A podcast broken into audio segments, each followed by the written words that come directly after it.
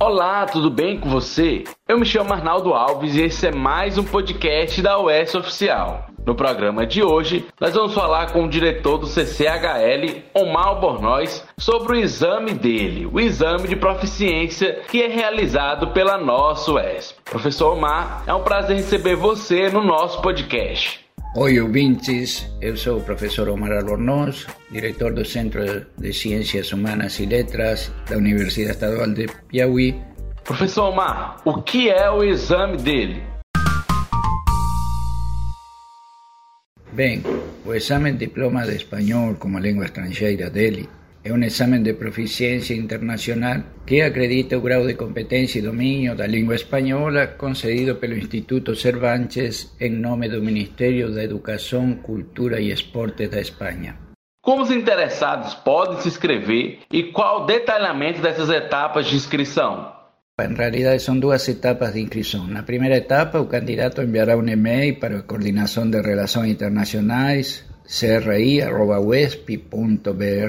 con o tema do assunto, inscrição dele em novembro de 2022, contendo os seguintes arquivos em anexo, que devem ser escaneados e legíveis em PDF. O formulário de inscrição, preenchido, documento de identidade e CPF, comprovante de residência. Caso alguém já tenha feito algum exame dele antes, ou mesmo um cadastro na plataforma do Instituto Cervantes, deve informar nesta etapa o número de cliente dele, ya que en el momento de inscripción el candidato recibe un número que lo identifica como tal. Após ese envío, en la segunda etapa, a Coordinación de Relaciones Internacionales, CRI UESP, enviará un email donde consta efectivación de inscripción. Após finalizada, será lanzada a inscripción el sistema oficial do DELI y cada uno recibirá un comprobante de inscripción. Quais são as datas de aplicação do exame e teste oral e como deve funcionar cada um desses processos?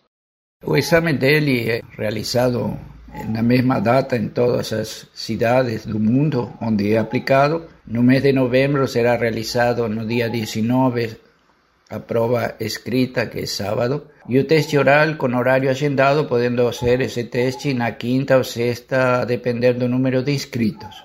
Os testes generalmente son divididos en cuatro etapas. La prueba 1, ¿eh?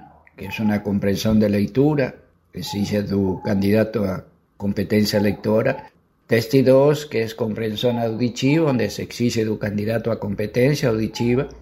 A te teste 3 o prueba 3 es expresión escrita e interacción y que de alguna forma exige tu, tu candidato a competencia escrita y de acuerdo con la llamada de UESP, el teste 4, que será, como ya fue dicho, realizado en otra data anterior al día sábado 19 de noviembre, donde se avalía la expresión oral e interacción da língua, ou seja, a competência oral.